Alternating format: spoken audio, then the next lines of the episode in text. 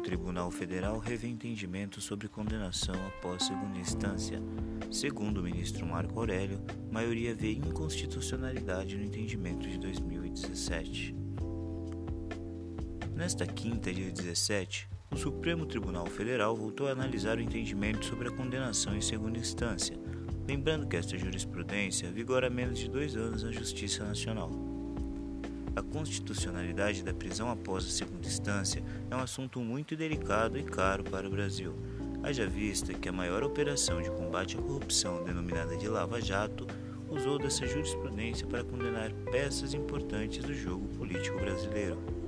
Ministros, agentes públicos, grandes empresários e até um ex-presidente estão no jogo das instâncias, o que justifica a necessidade de Supremo mudar uma jurisprudência como se fosse uma toga. Afinal, que história é essa de prender os poderosos? Para esses, cabe somente recursos infinitos, advogados milionários e impunidade.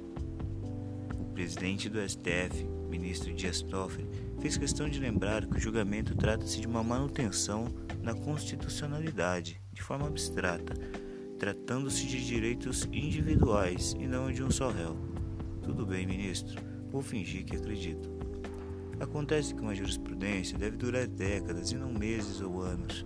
Afinal, o que mudou de dois anos para cá, além da morte de teoria? Nada.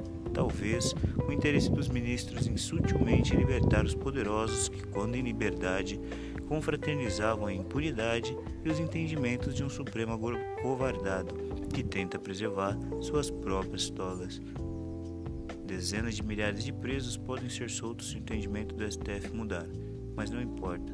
O que importa é soltar o rei e seus amigos antes que eles convidem os togados para participar da festa na República de Curitiba. A subjetividade na mão de um ministro pilantra é como uma arma na mão de um assassino.